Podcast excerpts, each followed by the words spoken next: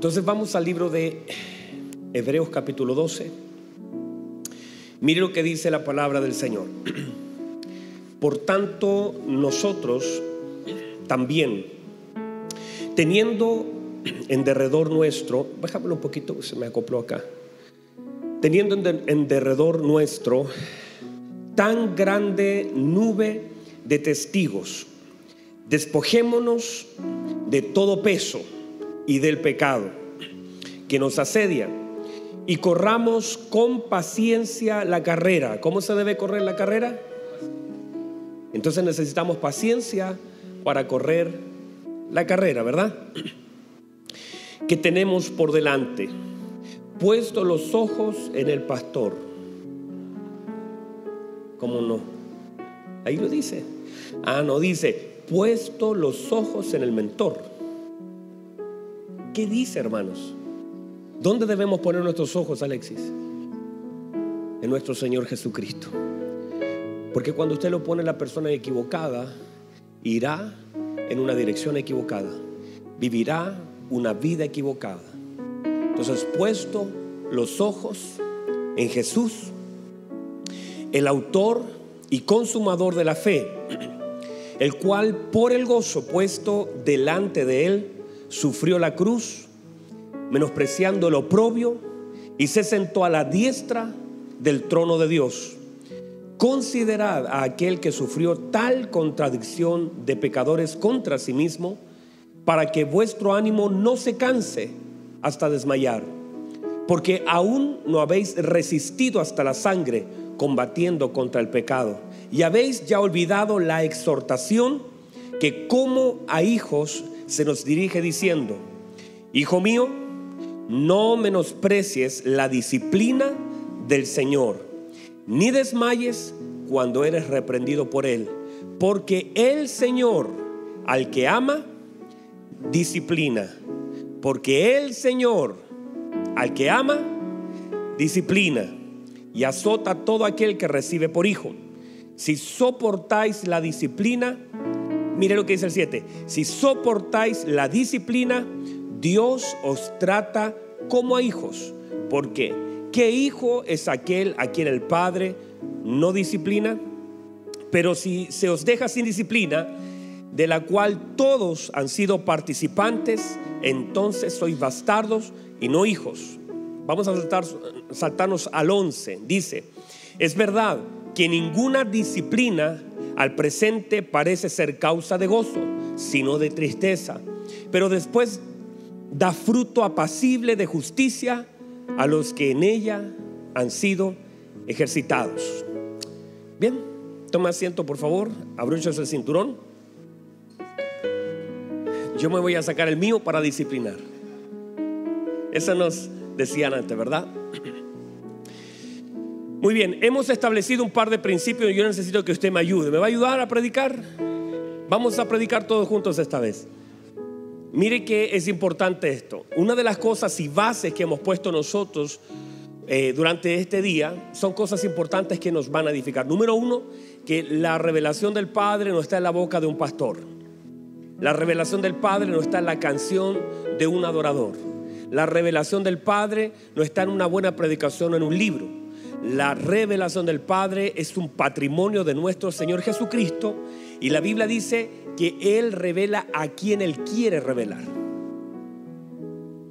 Me dijo que me iba a ayudar, porque la Biblia dice que solamente el Hijo conoce al Padre y a quien el Hijo lo quiere revelar. Por lo tanto, el único que puede revelarnos al Padre es el Hijo. Otra vez, el único que puede revelarnos al Padre, ¿quién es? Es el Hijo. Nadie más puede revelar al Padre. Nosotros podemos tener ciertas pinceladas, pero lo dijimos, y mire qué importante esta perla hermosa que salió durante la mañana, es que no podemos reemplazar el púlpito por el cuarto. No se puede ni se debe reemplazar el púlpito por el cuarto secreto. Y usted no debería esperar que en el púlpito se le enseñe lo que solo se le puede enseñar en secreto. Porque la Biblia dice, Jeremías 33, 3, clama a mí y yo te Vamos, necesito ayuda, necesito que me ayude. Clama a mí que y yo te responderé y te qué y te enseñaré cosas grandes, grandes solamente Dios y ocultas que tú no conoces. Por lo tanto, entender este concepto es clave. Míreme por favor, clave. No podemos reemplazar el cuarto secreto por lo que se nos predica en el púlpito. Gracias a Dios por los buenos mensajes que Dios nos da a través de predicadores. Vamos otra vez. Gracias a Dios por los buenos mensajes que Dios nos da a través de muchos predicadores. Gracias a Dios por las hermosas alabanzas, gracias a Dios por la impartición, gracias a Dios por los hombres que de alguna forma oran en los secretos, que buscan mensajes, que doblan sus rodillas, que le preguntan a Dios que quiere que el pueblo escuche, pero no reemplaza el púlpito, el cuarto secreto. El, cuarto secreto es el lugar de intimidad. Cuando los discípulos le dijeron queremos aprender a orar, el Señor le dijo tienen que meterse al cuarto, tienen que estar allí en lo secreto porque solamente en lo secreto hay una revelación del Padre. Uno puede hablar, yo de hecho estoy dando algunas cosas importantes que le van a servir, le van a edificar, pero no es reemplazar una cosa por otra. El problema de la iglesia es que ha comenzado a reemplazar lo secreto por lo público. El, problema de la iglesia es que está esperando que el predicador les diga algo que ellos deberían oír en lo secreto. No está mal, y se los insisto, no está mal. Yo, mismo soy predicador, soy pastor, pero no está mal oír un mensaje y ser edificados por la palabra de Dios, pero no se puede reemplazar ese lugar de intimidad con el Padre. Usted no puede vivir de lo que un predicador dice del Señor. Usted tiene que aprender a oír la voz de Dios en la intimidad. No podemos levantar una iglesia edificada a la imagen del Hijo sin que la iglesia misma vaya al lugar donde el Hijo está y donde el Hijo estuvo. El Hijo estuvo todos los días de madrugada en lo secreto con su Padre. No se puede edificar una iglesia a la imagen del Hijo sin saltarnos o saltándonos el cuarto secreto, el lugar de adoración, el lugar de intimidad. Sería fácil tratar de conectarlos con uno. Sería fácil decir, mire, les voy a hablar lo que anoche el Espíritu Santo me mostró y de aquí, y eso es suficiente para ustedes, pero sinceramente no lo es. Sinceramente no lo es. Y aquel que diga eso no está haciendo bien su trabajo. Nuestro trabajo no es conectar a las sillas con el púlpito, a la gente con el pastor. Nuestro trabajo, mire, ¿sabe cuál sería mi, mi alegría grande en el Señor? No es que usted tuviera una conexión conmigo, sino que si logro conectar a uno en este salón, de esta noche en adelante, si logro uno, uno sacar uno de acá y conectarlo con el cuarto secreto, eso sería un triunfo, eso sería una gloria, eso sería una bendición. Si logro sacar la mente de la gente de que usted piense que solamente el día domingo venir a escuchar un mensaje le resuelve el rollo en la semana y usted piensa eso o se acostumbró a eso, y si logro sacarle esa idea, si logro que el Espíritu Santo me dé la, sabiduría para explicar que no es suficiente y se los vuelvo a repetir una y otra vez, aunque vuelva a aparecer y, sea cargante con la cosa. Mire que mi mamá me reprendió 20 veces para hacer algo, se los vuelvo a decir. Cada uno de nosotros, para poder tomar la imagen del Hijo sobre nosotros, necesitamos estar en el cuarto secreto. Pastor, ¿está mal venir a escuchar un mensaje? No no, es bueno, venga y qué bueno que está aquí, pero no es suficiente. No es suficiente. Usted necesita oír al Padre, pasar tiempo con el Padre, estar, mi Padre que ve lo secreto, mi Padre que está en lo secreto, dijo Jesús. Y ese secreto no se puede reemplazar por lo público. La adoración pública es hermosa, la hacemos, pero no hay nada más hermoso que lo privado. ¿Están acá? Entonces, cuando nosotros vamos tomando la imagen del Hijo, porque justamente ese es el problema. A Jesús lo crucificaron por decirse Hijo. Y cuando la imagen del Hijo está siendo formada en nosotros, los problemas serán incrementados. Esa fue la tesis que plantamos, eh, plantamos en la primera reunión. En la medida que la imagen del Hijo es incrementada y creciente en nosotros, también los ataques del infierno serán incrementados en nosotros. Una buena señal de que usted está siendo formado a la imagen del Hijo es que el infierno se le va a levantar.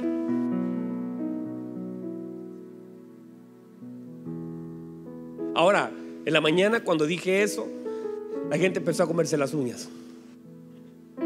Yo le dije, en la medida que usted crezca la imagen del Hijo, el infierno se le va a levantar. ¿Por qué?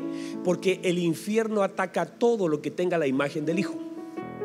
Todo el infierno intenta atacar donde esté la imagen del Hijo, estará los dardos del diablo. Porque lo que, da, mire, lo que, lo que dañó, destruyó, pisoteó la cabeza de la serpiente fue el Hijo, el que le quitó las llaves, el que despojó a principados, autoridades, aquel que venció en la cruz, aquel que quitó el acta que nos era contraria, fue el Hijo. El que la Biblia dice que triunfó, dice que triunfó en la cruz sobre toda potestad. Fue el Hijo.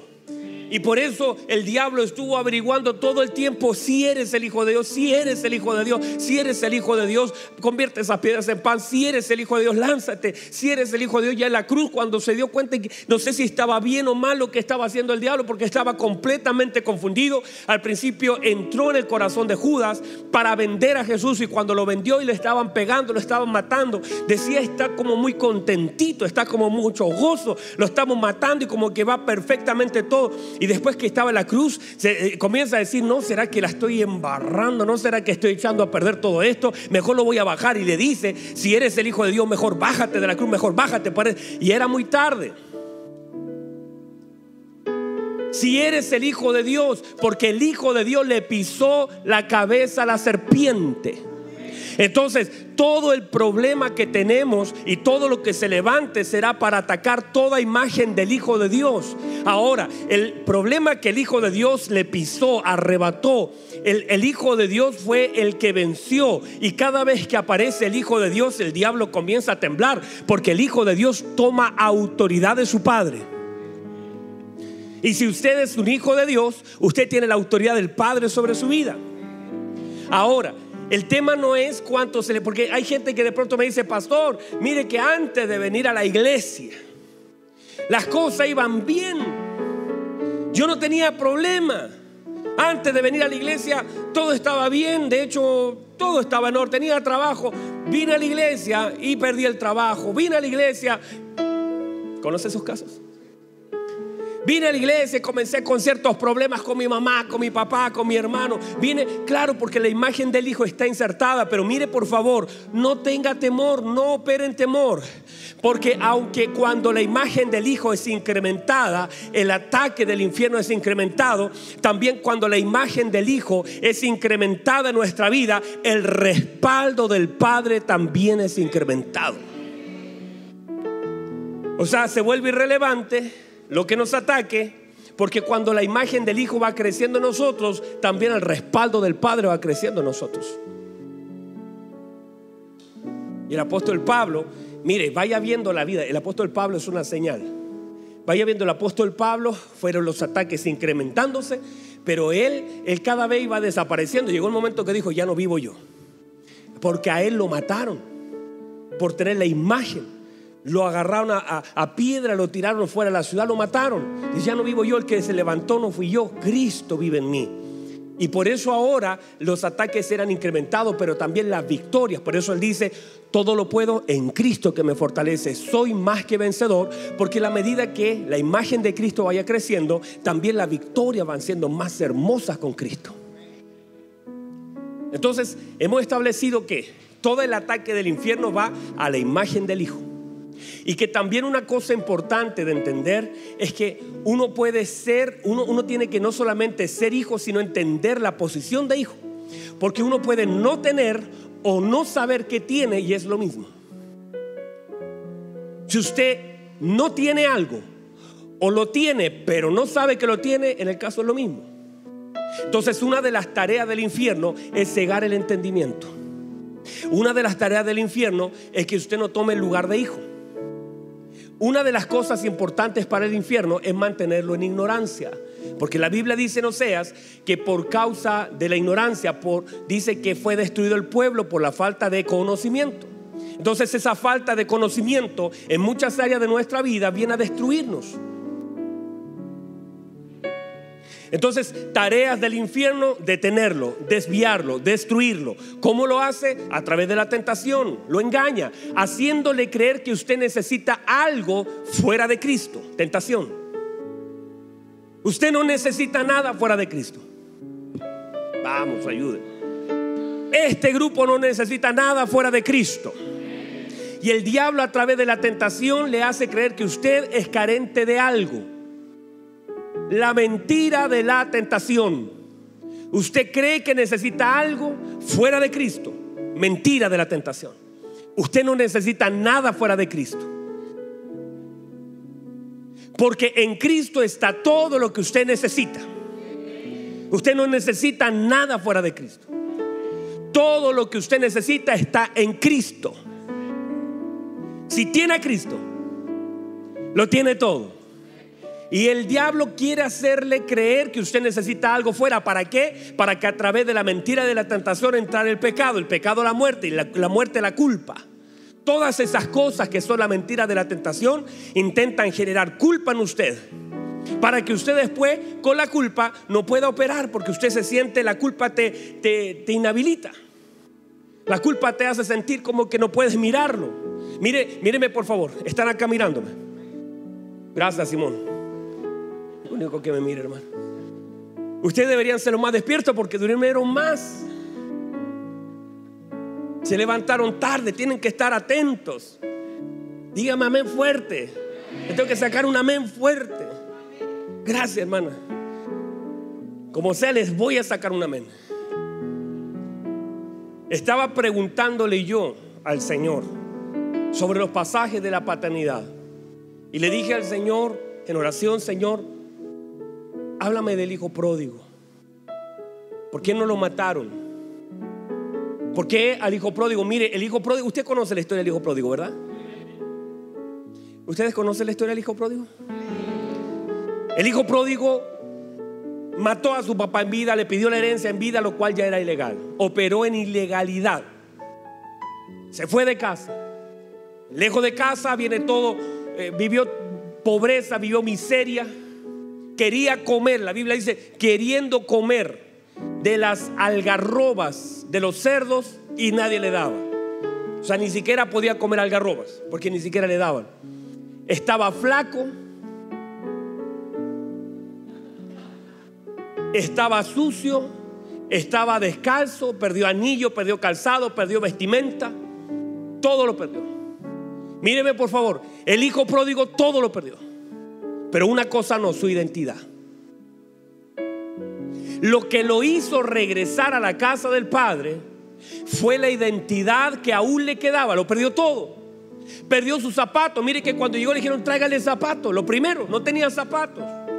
Una persona que andaba descalzo, eran los que andaban descalzo eran los esclavos. Él perdió los zapatos, perdió su anillo, traiga el anillo, no tiene anillo. Anillo, que es posición familiar, perdió la posición familiar. Perdió su túnica, su posición social no tenía. Lo perdió todo, perdió sus recursos, todo lo perdió. Pero lo que no perdió él fue su identidad de hijo. Él, aún estando lejos, dijo, me levantaré e iré a la casa de mi padre. No perdió dirección, no perdió identidad de hijo y dijo, me levantaré e iré a la casa de mi padre. Y la pregunta que yo le hacía al Señor, Señor, ¿por qué no lo mataron? Siento en mi corazón que no lo mataron, me, me autorrespondí. No se me escribió la muralla ni nada. Pero imaginándome en oración ese mensaje por las características del hijo pródigo, el tiempo que estuvo fuera y lo que le pasó es que él completamente se deformó quedó flaco. Mire que a veces uno saluda a alguien, de hecho hay gente que me, ve, me ve tan flaco que ni me conoce. Pastor tan flaco, pobrecito, me dice. Dígame amén, por último, para apoyarme, para sentirme mejor. Entonces, venía flaco, venía descalzo, venía desnudo. La gente nunca lo había visto sin ropa. La gente nunca lo había visto descalzo. La gente nunca lo había visto así, medio sucio, moribundo. ¿Cómo lo había visto el pueblo? ¿Por qué? Porque en, en Israel un padre, perdón, un hijo que deshonraba a un padre, el pueblo estaba autorizado para matarlos con piedras. Los sacaban fuera de la ciudad y dice la Biblia por ley que si el hijo deshonrara al padre era culpable de muerte. El pueblo lo sacaba fuera y lo apedraban hasta morir. Pero no lo conocieron, pensaron que era un vagabundo, que era un esclavo. La gente no lo conoció, la gente al verlo, no porque siempre lo vieron a él con vestidos impecables, lo vieron con buen anillo, lo vieron bien arreglado, lo vieron bien perfumado, lo vieron con calzado. Nadie reconoció a ese hijo solamente alguien lo conoció. Solamente alguien lo conoció. Alguien que corrió a los brazos para abrazarle, para perdonarlo. Porque puede ser que el día de mañana la gente ni te conozca. Puede ser que estés tan lejos que la gente te olvide. Puede ser que el día de mañana estés tan perdido que tu cara, tu rostro cambie pero tu Padre nunca te va a olvidar. De alguna u otra forma, tu Padre sabe quién eres tú. Tu Padre conoce cómo estabas, conoce tu primer y tu postrer estado, sabe cómo estás, sabe cómo andas. Mire, uno puede engañar a la gente, la gente no nos puede conocer y nos ha pasado cientos de veces que la gente piensa que estamos bien, que la gente piensa que estamos súper, que la gente... Claro, la gente. Y a veces los hermanos cuando incluso te ven servir, tú piensas que está todo bien, tú piensas que anda todo súper. Solamente incluso nos preocupamos de aquellos que dejan de venir. Decimos, oye, el hermanito no lo veo hace rato, debe estar medio mal. Pero a veces dentro de casa hay gente que también está caída, está quebrada, está dañada, está en el suelo y no nos damos cuenta porque los vemos y no vemos nada raro en ellos. Pero nuestro Padre nos conoce. Una de las características de la paternidad es el conocimiento absoluto de sus hijos. Tu padre te conoce y conoce tus virtudes y conoce tus defectos. Conoce tus estados. Tú puedes sonreír y muchas veces me ha pasado que le pregunto a la gente, a Juanito, digo, ¿cómo estás? Bien, todo bien, pero en realidad tal vez no está bien. Y él lo que no quiere es generar una carga sobre mí.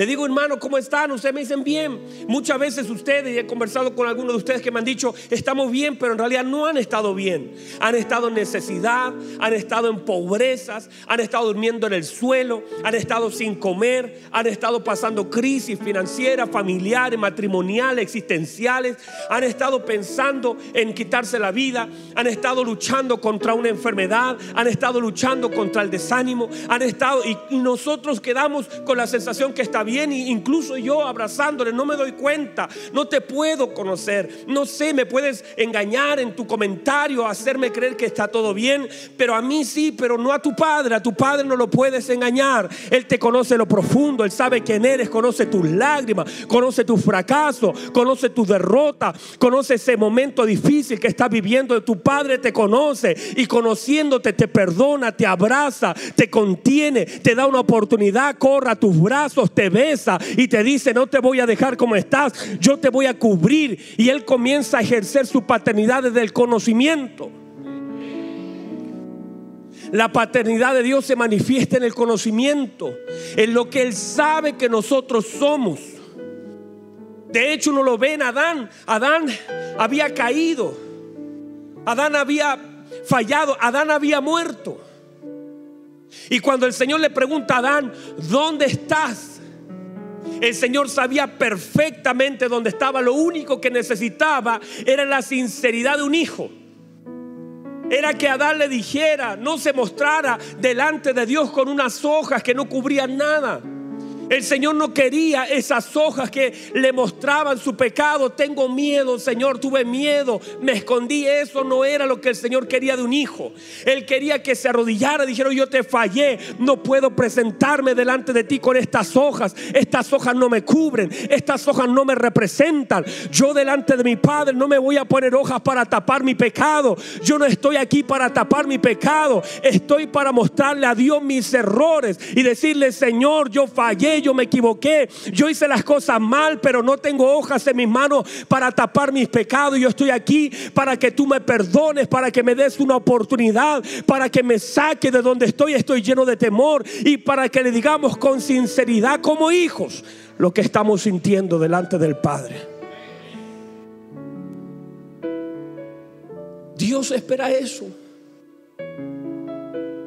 Dios no está, no te escogió porque eras perfecto, todo lo contrario, nos escogió. No en el vientre de nuestra madre, no dijo, ella está embarazada, ven, este mío, no. Desde antes de la fundación del mundo. El Señor te señaló antes que formara el mundo, el Señor te señaló, te escogió. Y ahora no está creyendo, no, no, puedes engañar la omnisciencia, el conocimiento, la paternidad de Dios se manifiesta en el conocimiento de Dios sobre la vida de sus hijos. Él sabe perfectamente, todos los que estamos sentados aquí, estamos desnudos delante de Dios. Todos los que estamos aquí, nuestros pensamientos no son ocultos para Dios el salmista dice, antes que la palabra esté en mi boca, tú ya la conoces toda. No le somos una sorpresa a Dios. La paternidad de Dios se ejerce desde el conocimiento de Dios en la vida de sus hijos. Y aunque nosotros hemos ido deformando nuestra vida a causa del pecado, de la maldad y todo lo que usted pueda conocer y todo eso que ha vivido, nosotros hemos fallado tantas veces, pero el Señor todavía, aún así con fallas, con desnudez, estando descalzo, estando descubierto, su amor es eterno. Y la Biblia dice que el amor cubre multitudes de pecados y, ese amor te cubre y el Señor, aún conociendo tu estado, te ama con todo lo que Él pueda amar. Alguien reciba eso, por favor. Alguien recíbalo en su corazón. La paternidad de Dios es una paternidad formativa. Lo leíamos, que Él al hijo que ama lo disciplina. ¿Qué error sería dejarte como estás porque te ama tanto que no puede dejar algunas puertas abiertas? La paternidad de Dios en la formación de Dios para el hombre viene a corregir, viene a intervenir, viene a rectificar. La paternidad de Dios viene, mire por favor, cuando Él está formando a un hijo, a través de la formación es a través de la corrección, a través de la instrucción y a través de la intervención el Señor está formando a sus hijos. Vamos, reciba eso. Es tanto el amor del Padre y el deseo de formar a su Hijo en nuestra vida que una de las formas como Él nos está formando a la imagen es a través de la intervención. Y a veces sería más fácil que el Señor nos deje ser. Que el Señor no se involucre en ciertas áreas. O a veces no espero que Él me abra una puerta y Él no me la abre. Y en realidad hay una intervención divina en mi vida. Cuando yo quiero que cosas lleguen a mí, no llegan. Hay una intervención divina. Porque ningún padre que vea a su hijo camino al precipicio lo dejará caminar y tú no ves lo que Dios ve, reciba eso. Usted y yo vemos lo que Dios ve, Dios ve el plano completo. Nosotros nos vemos peligro, nosotros caminamos como si estuviera todo parejo y el Señor ve peligro, ve deformación, ve caída, ve lágrimas. Y el Señor entonces prefiere incomodarte a dañarte. Que no pierdas la imagen del Hijo. Entonces el Señor tiene que intervenir y muchas veces tú estás llorando y estás diciendo, Señor, ¿por qué no abres esa puerta? Y no se abre. Y no tus lágrimas no abren lo que Dios ha cerrado. Y no lo cierra porque no te ame, lo cerró porque te amaba. Y hay cosas que el Señor interviene y comienza a sacar de ti. Y aunque parecían buenas para ti, las disfrutabas, trabajos, casa, empleo, posición, lugares. Y el Señor dice, esto no sirve. Esto voy a intervenir en tu vida. Y voy a sacar lo que tenga que sacar. Y voy a mover lo que tenga que mover. Y moverá quien tenga que mover de tu lado. Y voy a separar algunas cosas de tu vida. Porque Él está formando la imagen de Cristo sobre nosotros. Porque como Padre lo que está haciendo es interviniendo. Para nosotros no es grato. Ahí es donde nosotros incluso reclamamos, decimos, Señor, ¿acaso no nos amas? ¿Por qué no nos amas? Pero Dios está interviniendo con su mano poderosa. Porque Él está interesado en formarnos a la imagen de su Hijo. Nosotros no vemos el plano. Nosotros vemos nuestra hora, Dios ve nuestra mañana. Dios ve un año después. Dios ve nuestros hijos. Dios ve nuestros nietos. Dios está viendo más allá, yo estoy viendo mi ahora, lo que yo necesito, lo que yo quiero. Estoy tratando de conectar mis oraciones a mis deseos. Pero nuestro Padre, la Biblia dice, mi Padre sabe de qué tenéis necesidad. Y mi Padre sabe perfectamente las necesidades de mi vida. Y hay cosas, si reciba esto, que se van a cerrar los próximos días por puro amor de Dios sobre nuestras vidas. Ah, usted dice, ay pastor, pero porque a nadie le gusta que alguien le quite algo. Pero a veces las cosas que se nos quitan son necesarias para formar nuestro carácter. Hay cosas que están en nuestras manos y el Señor dice, te las tengo que sacar. Pero también el Señor, por la formación, también suma y suma. Mire lo poco de Dios es lo mucho para el hombre. Lo poco de Dios, lo poco de Dios es tanto para el hombre. Dios va, saca de sí mismo y saca lo que hay en Cristo y comienza a darte, y comienza a darte. Por eso hay muchas cosas que el Señor va a comenzar a sumar a nuestras vidas. Vamos, alguien dígame. Dios va a comenzar a sumar a nuestras vidas cosas que Él sabe que nosotros necesitamos para que Cristo sea formado y glorificado nuestras vidas para Él para que nuestras vidas glorifiquen, para que nuestros actos glorifican a nuestro Padre que está en los cielos. Por lo tanto, muchas cosas de la formación de Dios en su paternidad vienen no solamente a intervenir, vienen a corregir, vienen a instruir. Necesitamos ser instruidos en la paternidad de Dios. Y el tiempo va a pasar. Y vas a ver que muchas cosas que en realidad fueron un no de Dios, vas a darle gracias al Señor. A decirle, Señor, yo estoy convencido que esto era lo que usted tenía para mí. Y vas a aprender a amar a Dios porque todo lo que el Señor suma o resta nunca te va a quitar la paz. Hay cosas que fueron asignadas y ganadas por Cristo y fueron asignadas a nuestra vida que nos son quitadas. Mire, a usted se le puede quitar muchas cosas, pero hay cosas que permanecen con usted que son una impartición de Cristo para nuestra vida. Una de ellas es la paz. No se le puede quitar. Usted puede perder muchas cosas, pero la paz no la va a perder. Usted puede estar hoy sin nada en sus bolsillos, pero la paz no la va a perder. Cuando usted es un hijo de Dios formado por el Padre, a la imagen del Hijo, hay cosas que por más que usted no tenga hoy, hay cosas que son un patrimonio del Hijo y eso es paz. Y aunque las cosas estén siendo sacadas de ustedes, usted va a decir, yo no sé ni por qué, yo no sé ni por qué, Rodrigo, así como tú vas a pensar, yo no sé ni por qué hay cosas que están siendo sacadas de mí, hay cosas que están saliendo de mí, yo debería estar desesperado, pero, pero tengo una paz tan grande, tengo un consuelo divino de parte del Espíritu Santo, que aunque he perdido trabajo, he perdido casa, he perdido tantas cosas, lo que no puedo perder es la paz, porque un hijo tiene el patrimonio de la paz ganado por Cristo en la cruz. Mi paz os dejo, mi paz os doy, no como el mundo la da. No se turbe vuestro corazón ni tenga miedo. Hay cosas que son patrimonios de los hijos. Esa, esa, esa paz que es un estado permanente de los hijos, no se pierde cuando las cosas son quitadas, cuando los no de Dios vienen. Conversábamos con mi esposa hace días atrás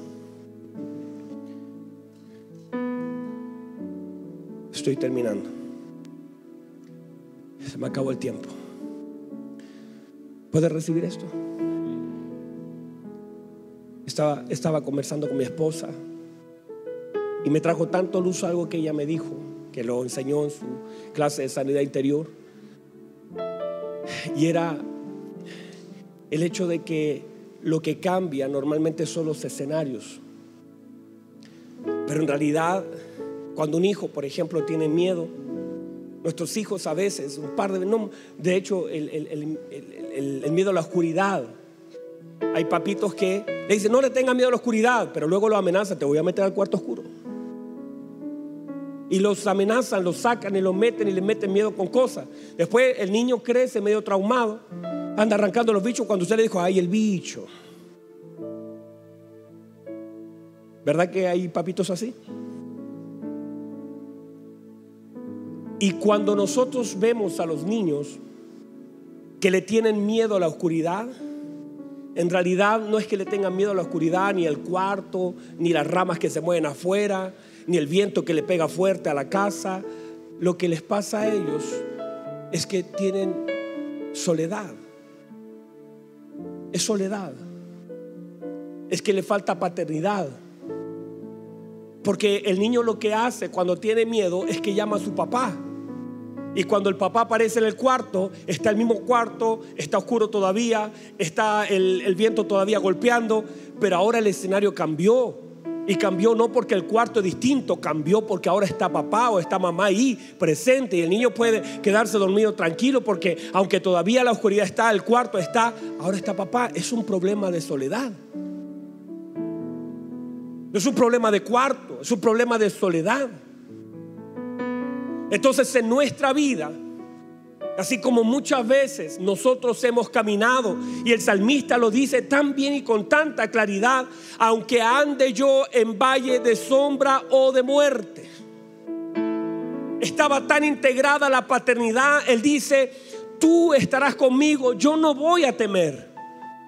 Aunque un ejército acampe alrededor de mí, Usted cree que eso usted lo puede decir hoy día, pero que lo diga David en un estado de guerra, en un estado donde todo se le levantaba, donde todos los días habían guerra, todos los días él peleaba, y que lo diga David estando en el palacio diciendo, aunque un ejército acampe alrededor de mí, yo estaré confiado porque tú estás conmigo. El problema es la soledad y la paternidad de Dios viene a resolver ese problema.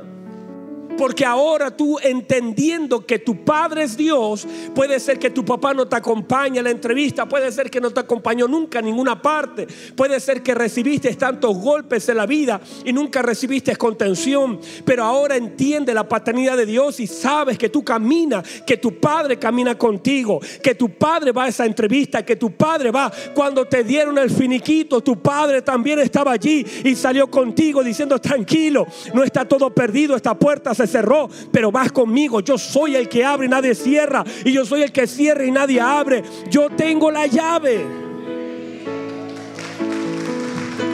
Por eso el problema de nosotros no son los escenarios, son la soledad. Cuando nos debemos enfrentar a la vida y no nos damos cuenta que en realidad en lo profundo de nuestro corazón lo que nos pasa es que nos sentimos solos. Pero eso se resuelve. Por eso el Señor dijo, no os dejaré huérfanos. No, los encontré huérfanos. A Pedro lo encontré ahí todo frustrado, los encontré huérfanos. Pero no los voy a dejar huérfanos, porque un huérfano no tiene heredad. Un huérfano, la, la pregunta cuando el huérfano seguramente en algún lugar, mi papá no tuvo papá. A los siete años partió mi abuelito. Y cuando un huérfano no tiene dónde ir, la pregunta es cómo calma su miedo, cómo calma su dolor. Yo veo a mis hijos, mis hijos cuando tienen temor, corren donde mí, no importa lo que haya pasado, siempre correrán a los brazos de papá. La pregunta, ¿a qué brazos corre un huérfano? Cuando tiene miedo, ¿a qué lugar acude? ¿Dónde va una persona? Pero cuando tú sabes quién es tu padre, ya no corres a los brazos de un hombre que puede no darte nada, o que nunca te dio nada, o que no está para darte nada, o que ni siquiera lo conociste. Cuando tú estás en una situación de vida, lo que tú sabes es correr a los brazos de papá, doblar tus rodillas y decirle, papá, ayúdame. Porque cuando su pueblo, cuando sus hijos claman, Dios escucha, Dios responde. No os dejaré huérfanos, vendré a vosotros, porque un huérfano no tiene contención. Un huérfano no sabe dónde ir. Un huérfano no tiene ayuda, no tiene dirección, no tiene corrección se cría sin saber para dónde ir, pero un hijo es distinto, un hijo es disciplinado, un hijo, pero toda esa disciplina y toda esa corrección y toda esa intervención está basada en el profundo amor del Padre y en el eterno conocimiento del Padre sobre lo que es su hijo y todo lo que Dios ha hecho en tu vida tiene que ver con eso. Tú no eres un huérfano, tú sabes dónde recorrer. Si estás en apuro, corra los brazos de Dios. Eso hizo dejó a Elcana que no le estaba dando nada y dijo, este hombre durante 10 años me ha abrazado y yo no he recibido nada de él, aunque me ama, pero iré a los brazos de mi padre, lloraré delante de la presencia de Dios y el padre puede darme algo que él no puede darme. Tu padre conoce tu necesidad y el padre sabe exactamente lo que tú ahora mismo estás pasando. Y con todo y en todo te ama con un amor eterno. Cierro con esto. Póngase en pie, por favor. Hoy día solamente inspiré y hablé. Cierro con esto. Hace unos días atrás, el día jueves, yo estuve de aniversario con mi esposita. Cumplimos 10 años de matrimonio. 10 años. Hermosos 10 años de matrimonio. Ese día salimos con mi esposa mi hijo Daniel me dice, lléveme papá. dije, no, le explicamos que era una salida entre nosotros, donde él no podía ir. Entonces él suelta esta frase y dice, ah, no me llevan porque no me aman. Y en ocho años, porque hoy día está de cumpleaños mi hijo, ocho años está cumpliendo mi hijo. Nunca me había dicho eso. Entonces yo lo tomo y le digo, hijo, venga, mírame. Y le hice la pregunta, hijo, míreme a los ojos. ¿Usted de verdad piensa que yo no le amo? No, no, no. Y empieza a traerme la broma. Le dije, hijo, le estoy hablando en serio. Míreme a los ojos y dígamelo. Y no me lo pudo decir.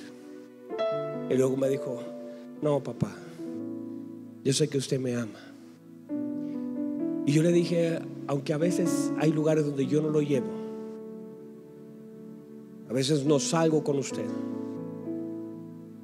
a veces decidimos no llevarte o no darte todo lo que usted quiera, no se vaya a confundir. Papá lo ama con un amor eterno. Y después al rato seguimos hablando y lo que siempre le digo a ellos es que a veces papá y mamá también le, dice eso. Hijo, nosotros te vamos a fallar en algún momento. En algún momento mi hijo estará en una situación en la vida donde yo no voy a estar. Por supuesto. Quizás estará peleando una batalla que no y, yo no voy a estar allí, estaré en otro lugar. Tal vez estará una noche llorando, yo no voy a estar allí. Pero cuál y qué debemos hacer es conducir a nuestros hijos a decirle que nosotros somos tan limitados que mi paternidad, por mucho, mírenme, yo amo a mi hijo. Lo amo con un amor eterno, lo amo.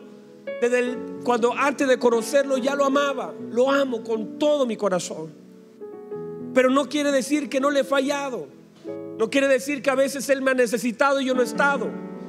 Que él se ha caído aún estando tomado de mi mano por mucho que ame a mi hijo, no puedo darle todo lo que él necesita, ni conozco sus pensamientos. Entonces mi tarea como papá es conectarlo con el verdadero Padre que todo lo conoce aquel que nunca le va a fallar, aquel que nunca le va a soltar, aquel que cuando yo no esté, Él estará presente. Y su tarea es entender que aunque el Padre natural falló o fue bueno, no es suficiente. Pero el Padre celestial nunca te va a fallar, nunca te va a dejar, nunca te va a abandonar. Él está haciendo todo lo que hace es bueno para usted y para mí y para sus hijos. Y todo lo que Él hace tiene una repercusión, tiene un sentido, tiene un propósito. Nada de lo que Él hace no tiene propósito. Él no pierde el tiempo. Él todo lo que siembra lo siembra con sentido, con intención.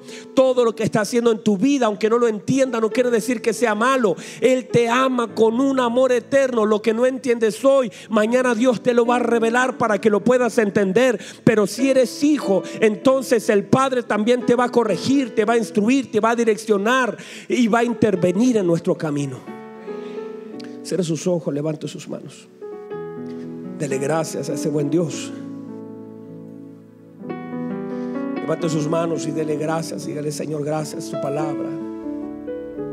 Hay tantas cosas que yo no puedo entender y no puedo explicar. Levante sus manos. Honra al Señor.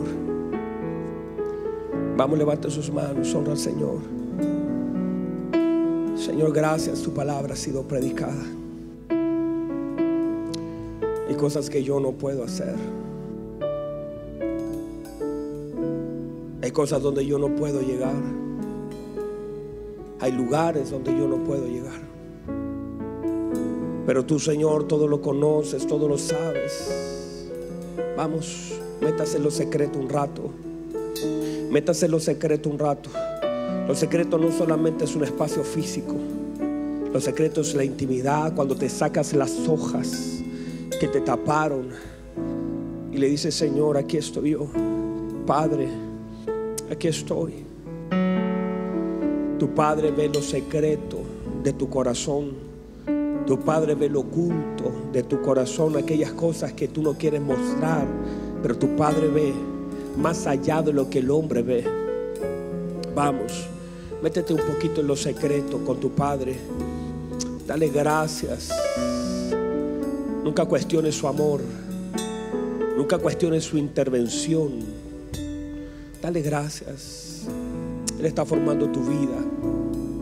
Tal vez muchas de tus reacciones en la vida tienen que ver con soledad, con lo que te faltó, con las cosas que no pudieron suplir tus padres, pero Dios está aquí. Él es tu Padre, no se te vaya a olvidar. Poco a poco Él se irá revelando, no es algo que yo pueda darte, es algo que la obra del Espíritu Santo en la vida de nuestro Señor Jesucristo irá poco a poco mostrándote. No vayas a perder de vista lo oculto, lo secreto, no lo vayas a cambiar. No vayas a cambiar el lugar secreto por un mensaje. El mensaje es bueno, no se edifica, pero el secreto te revela. Levanta tus manos y adora al Señor.